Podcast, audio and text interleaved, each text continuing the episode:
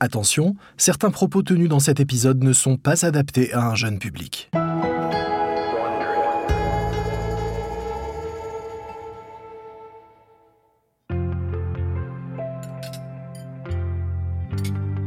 Nous sommes en 2000 à Seattle, et dans un bureau richement décoré donnant sur le front de mer, Burt Rutan lève les yeux de son bol de soupe de pois cassé pour observer son compagnon de déjeuner. Rutan est un ingénieur un peu rebelle, les joues décorées de favoris en forme de côtelettes d'agneau. Il est loin de sa base située dans le désert californien de Mojave, où il crée des machines volantes expérimentales. Il est venu ici aujourd'hui pour présenter l'idée la plus folle qu'il ait jamais eue à l'un des hommes les plus riches de la planète.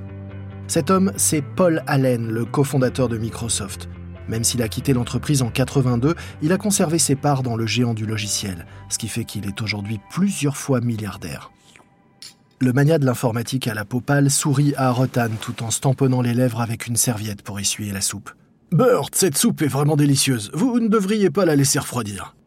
Mais cette soupe a beau être excellente, elle ne passionne pas franchement Rotan. Il sait qu'il a peu de temps avec Allen et que l'occasion de lui vendre son idée ne se représentera pas.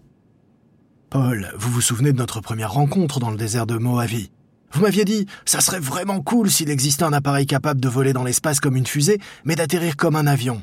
Eh ben, je sais comment le construire. J'ai trouvé la façon d'entrer dans l'atmosphère sans danger. La cuillère pleine de soupe d'haleine s'arrête à quelques centimètres de sa bouche. Vraiment? Et, comment? De retour de l'espace, pour pouvoir entrer dans l'atmosphère sans danger, il faut arriver avec le bon angle de pénétration. Si vous vous trompez, paf, vous vous disloquez. Alors j'ai inventé un avion fusée, un appareil en forme d'avion, mais propulsé par un moteur de fusée, euh, pas un simple réacteur, un vrai moteur, et avec des ailes montées sur des charnières. Des charnières? Oui, en vol, au moment de l'atterrissage, les ailes prendraient la même position que sur un avion classique. Mais au moment de l'entrée dans l'atmosphère, elles se soulèveraient pour faire comme de grandes voiles qui permettraient de freiner un grand coup la navette et qui l'obligeraient à piquer du nez pour prendre le bon angle pour rentrer. Les yeux d'Allen s'écarquillent. Ah oui, je vois. Un, un, peu comme les volants de badminton. Le nez en liège tombe vers le sol tandis que les volettes en plastique le font voler. Allen a longtemps joué au badminton quand il était plus jeune, alors il comprend rapidement le principe de la fusée de Rotan. Oui, exactement. Les ailes vont forcer le nez de l'appareil à prendre exactement la bonne position et les pilotes n'auront rien à faire.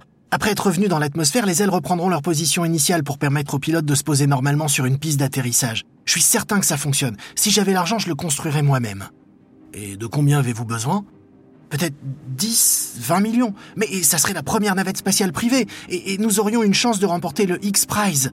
Ça vaut bien 10 millions, ça, non? C'est un très très mauvais business plan. Dépenser 20 millions pour espérer remporter un hypothétique concours doté de 10 millions, mais pour Paul Allen, cette somme c'est juste de l'argent de poche. Et il a toujours voulu inscrire son nom dans l'histoire de la conquête spatiale. Alors, Allen sourit et tend la main par-dessus la table. En topant avec Rutan, Allen vient de déclencher le compte à rebours d'une nouvelle aventure spatiale. Mais bientôt, il va chercher le moyen de sauter de la fusée en marche.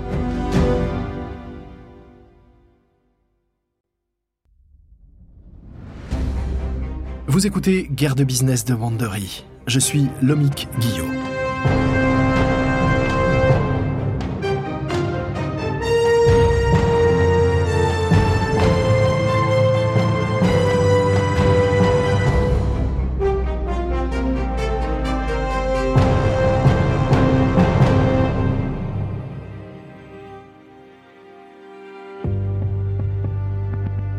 Dernier épisode, un crash d'hélicoptère a bien failli coûter la vie à Jeff Bezos, et Elon Musk, lui, a commencé à planter ses graines pour Mars avec SpaceX. Aujourd'hui, Bezos, Musk et Paul Allen sont sur le point de lancer la construction de la première navette spatiale privée. Et ils vont avoir besoin de nerfs d'acier. Voici notre deuxième épisode, un peu plus près des étoiles.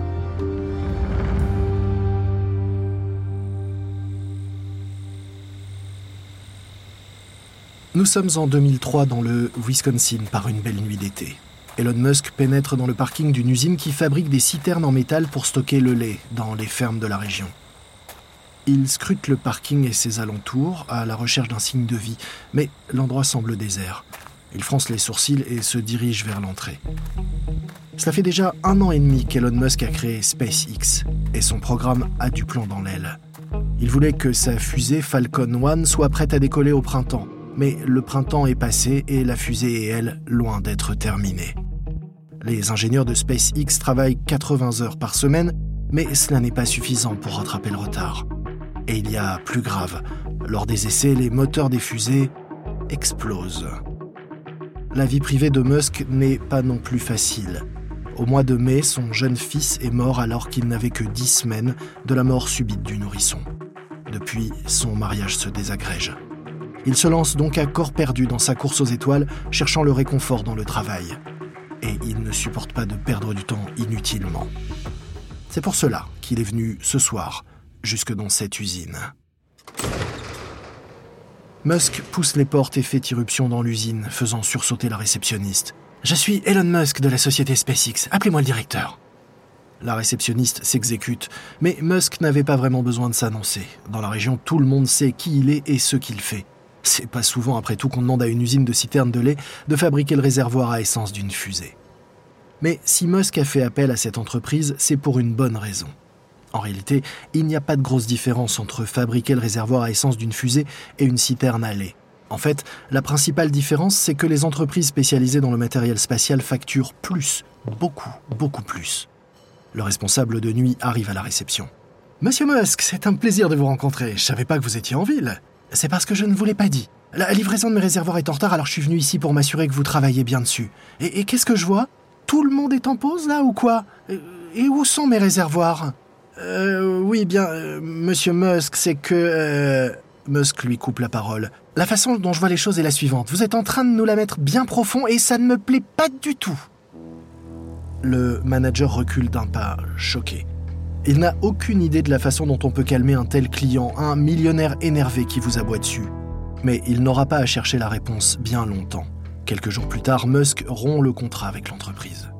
L'entrepreneur est arrivé à la conclusion que pour réussir à fabriquer rapidement une fusée fiable et à faible coût, le plus simple était de faire le plus de choses possible par soi-même, en interne. C'est ce qui permet d'innover et de mettre au point de nouveaux procédés, c'est ainsi que SpaceX a fait d'intéressantes découvertes en matière de perçage et soudure des métaux qui permettent de réduire les coûts.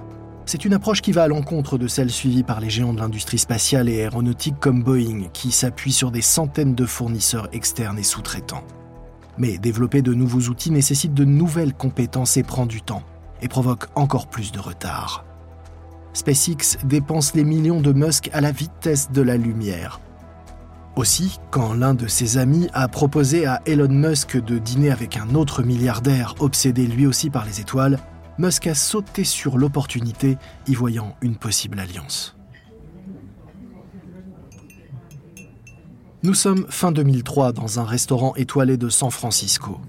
Elon Musk écoute attentivement Jeff Bezos faire le point sur son entreprise spatiale secrète, Blue Origin. Nous avons fait beaucoup d'études exploratoires et nous sommes maintenant sûrs que la propulsion chimique n'est pas seulement un bon moyen d'atteindre l'espace, mais que c'est LE meilleur moyen possible. Musk n'en croit pas ses oreilles. Attendez, attendez. Vous dites que vous allez essayer d'aller dans l'espace sans utiliser de carburant classique? Ouais, nous avons brainstormé autour d'idées parfois folles. Euh, nous avions même imaginé d'envoyer une navette en orbite avec un élastique géant. Mais il aurait fallu un gigantesque train de marchandises pour le tendre. et, vous allez me dire que vous aviez aussi envisagé d'envoyer une fusée en la mettant dans un canon géant Oui, on y a pensé en fait. Chef, vous auriez dû m'appeler il y a deux ans. Je vous aurais dit que vous perdiez votre temps. Le sourire de Bezos s'évapore. Non, c'est pas une perte de temps. Rester ouvert d'esprit est important. La devise de Blue Origin, c'est gradatim ferociter. Étape par étape, avec de l'audace. Musk hoche la tête. Jeff, la conquête de l'espace est une urgence. Il faut s'assurer de la survie de l'humanité en allant coloniser Mars dès que possible. Jeff Bezos se rassied. Mars? Non, non, je vais pas aller mettre des gens sur Mars. Mais alors pourquoi tu fais tout ça? Pour l'énergie. La, consommation d'énergie de l'humanité augmente de quelques pourcents par an. Si ça continue pendant 200 ans, nous serons obligés de couvrir la planète entière de cellules photovoltaïques pour euh, nous fournir. Nous pourrions plafonner la consommation d'énergie, bien sûr, mais ça signifie une civilisation à l'arrêt, voire en recul. Et je ne veux pas que mes arrière-arrière-arrière-petits-enfants vivent dans un monde décroissant. Musk croise les bras. Et donc, quelle serait la solution? L'idée serait de déplacer toutes les industries lourdes dans le système solaire, là où les ressources sont pratiquement illimitées. Et nous ferons de la Terre une zone uniquement résidentielle avec quelques industries légères. Nous sommes arrivés à cette conclusion après avoir envoyé des sondes sur plusieurs planètes. Clairement, la Terre est la plus belle planète et la plus adaptée à la vie. Mais pas Mars, qui en plus est très éloigné. Éloigné, les idées et ambitions de Musk et Bezos le sont également. Pour Musk, Bezos est une tortue centrée sur la Terre. Pour Bezos, Musk est un lièvre qui court vers une planète stérile. Leur dîner se termine poliment, mais il est clair que leurs visions de l'avenir divergent.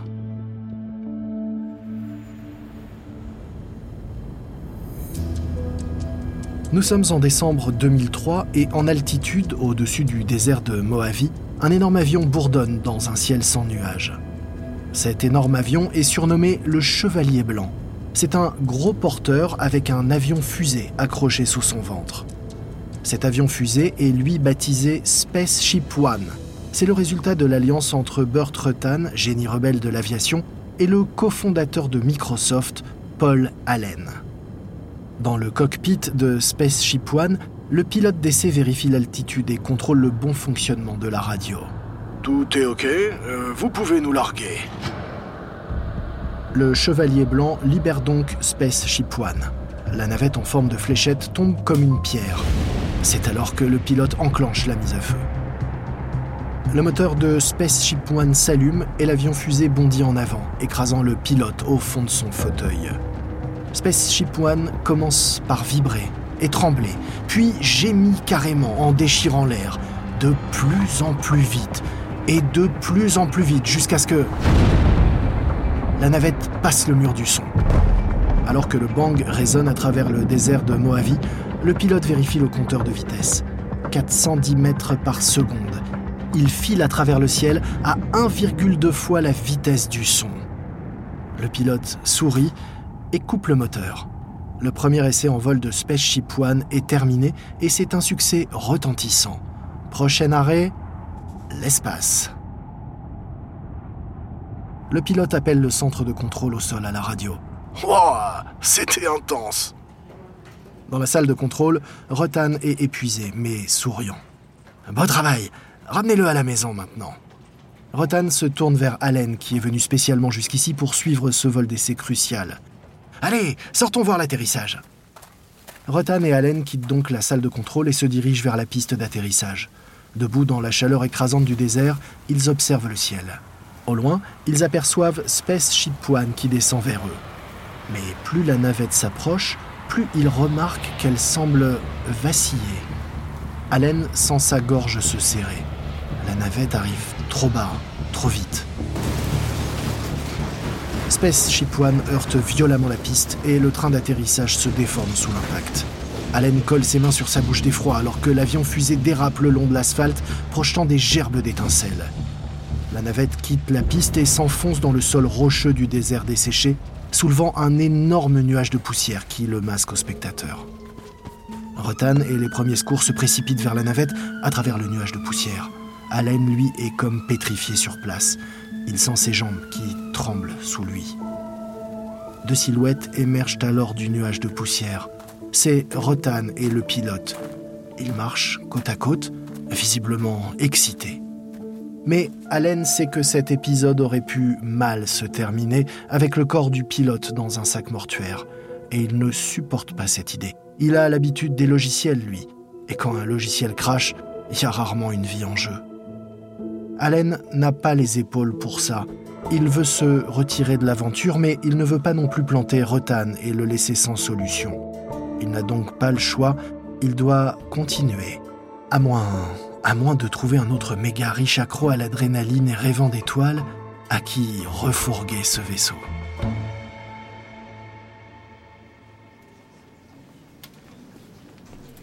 Printemps 2002 au quartier général de la NASA à Washington. Elon Musk dévisage les fonctionnaires assis autour de la table de la salle de réunion. Ce que vous faites est anti-concurrentiel et anti-américain. Un des représentants de la NASA tente de calmer Elon Musk et de le ramener à la raison. Écoutez, la NASA reste ouverte à l'idée de collaborer avec SpaceX. Des futurs contrats et projets arrivent, alors ne vous inquiétez pas à propos de ce contrat avec Kistler. Kistler est une entreprise qui fabrique des fusées fondée par d'anciens de la NASA. Mais elle est en faillite et le mois dernier, elle était même sur le point de mettre la clé sous la porte. Mais la NASA vient de lui lancer une belle bouée de sauvetage, un contrat d'une valeur de plus de 200 millions de dollars. Et cela rend Musk vert de rage. Ce n'est pas le rôle de la NASA de sauver des entreprises dirigées par ses amis. Si SpaceX ne peut pas répondre à cet appel d'offres, alors je vous traînerai en justice. Assise à côté d'Elon Musk, Gwynne Shotwell n'est pas verte, mais plutôt livide. C'est elle qui est chargée pour Musk de vendre SpaceX et de décrocher des contrats. Elle jette un regard à l'équipe de la NASA. Euh, vous pourriez nous accorder cinq minutes? Bien sûr, nous sortons prendre un café. Shotwell regarde les cadres de la NASA quitter la salle de réunion et, à peine la porte close, elle se tourne vers Musk. Elon, tu es sûr que tu veux poursuivre la NASA en justice? Oui, le jeu est truqué. Il devrait y avoir des règles claires et équitables. Mais la NASA est notre seul client potentiel, le seul, l'unique. Attaquer des gens n'est habituellement pas la meilleure façon d'en faire des clients satisfaits. Gwyn, c'est une question de principe. Leur deal pue.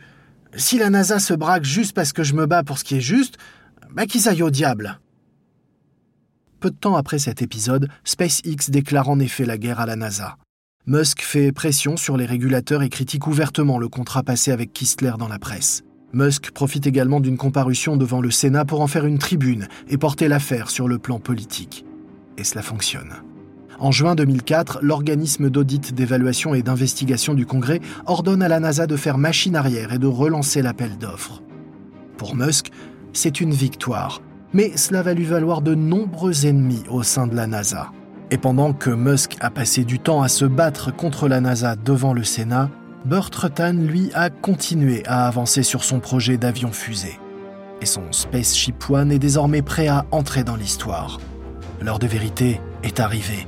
Il est temps pour Spaceship One d'aller là où aucune entreprise privée n'était allée jusqu'à présent.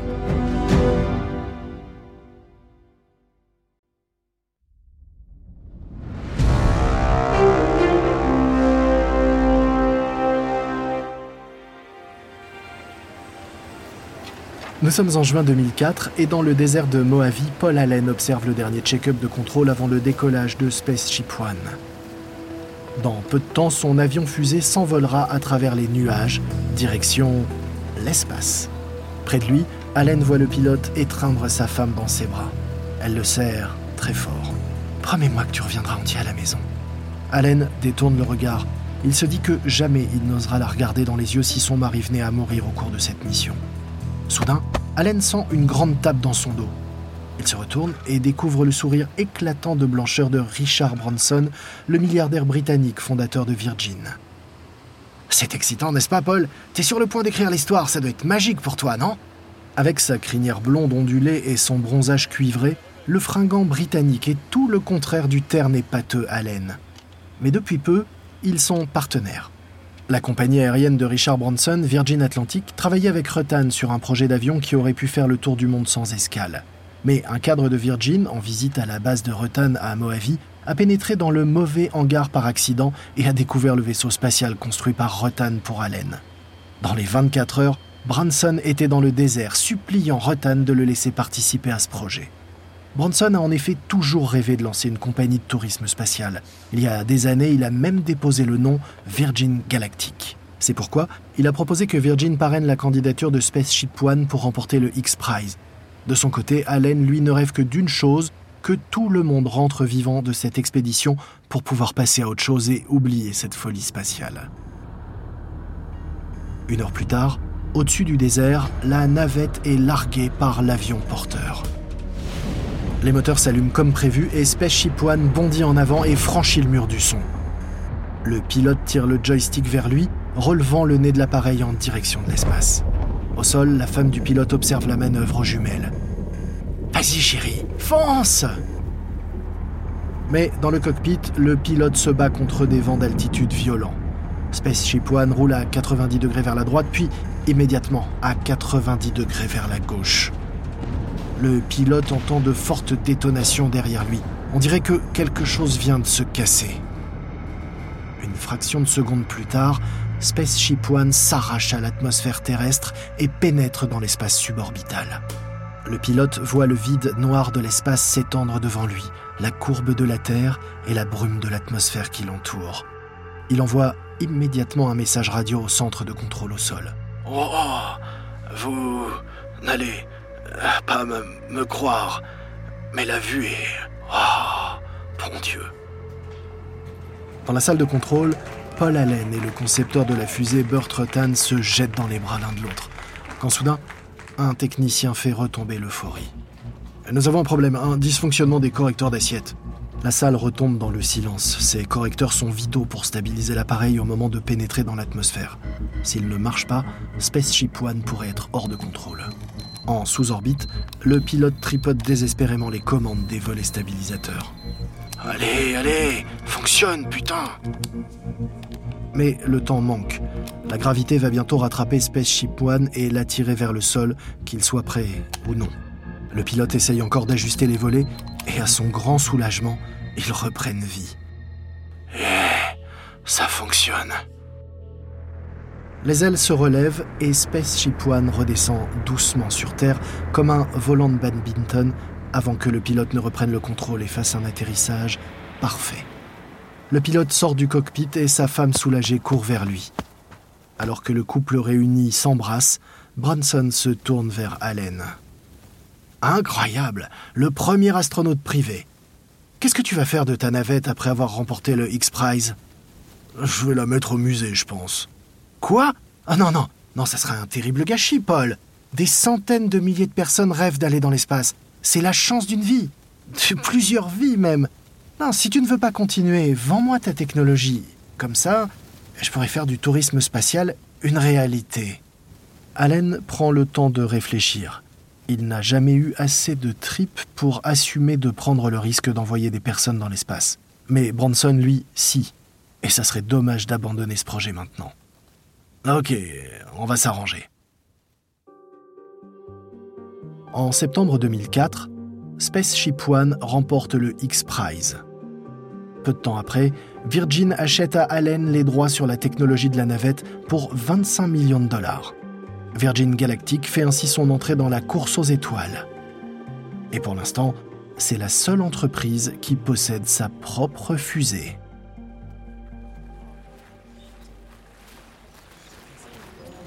Nous sommes en mars 2005 et sur la rive rocheuse du lac Moses dans l'État de Washington, les ingénieurs de Blue Origin se pressent autour d'un engin métallique de la taille d'un bulldozer. Cette machine, c'est Charon, elle porte le nom d'un des satellites de Pluton. Et c'est le premier appareil Blue Origin prêt à prendre son envol. Avec ses pattes métalliques pliées, Charon semble comme accroupi. On dirait un drone surdimensionné. De chaque côté de son châssis en acier se trouvent quatre moteurs à réaction Rolls-Royce Viper montés verticalement. Ces moteurs datent des années 50, Blue Origin les a achetés d'occasion à l'armée de l'air sud-africaine. Les ingénieurs achèvent leurs préparatifs et se retirent derrière un cordon de protection de fortune. Et à distance, ils activent Charon avec une télécommande en croisant les doigts. Charon est un véhicule autonome, alors tout ce que les ingénieurs peuvent faire désormais, c'est regarder et espérer que ça fonctionne. Les moteurs Viper se mettent en route en soulevant un nuage de poussière épaisse. Charon s'élève lentement mais régulièrement dans les airs. Il s'élève au-dessus du nuage de poussière et part vers le ciel nuageux. Et soudain, il s'arrête. Charon est comme suspendu dans les airs, planant à 100 mètres d'altitude, légèrement plus haut que la statue de la liberté. Alors, Charon ajuste ses moteurs et commence à redescendre. Les ingénieurs retiennent leur souffle tandis que Charon atterrit en douceur et coupe automatiquement ses moteurs. L'équipe explose de joie. C'est un petit pas et l'espace reste hors de portée, mais c'est la confirmation que la technologie de Blue Origin pour l'atterrissage en toute sécurité de futures fusées spatiales autonomes est sur la bonne voie. Mais alors que les équipes de Blue Origin se congratulent et que Virgin Galactic se prépare à ouvrir les réservations aux premiers passagers, la fusée Falcon 1 de SpaceX reste, elle, clouée au sol. La fusée d'Elon Musk a deux ans de retard sur le planning initial imaginé par l'entrepreneur et lui a déjà coûté des millions. S'il ne parvient pas à la faire décoller rapidement, il rejoindra le clan des manias déchus de l'espace. Dans le prochain épisode, les géants de l'aérospatial s'unissent contre les nouveaux venus. Blue Origin recrute à tour de bras et Elon Musk regarde sa fortune partir peu à peu en fumée.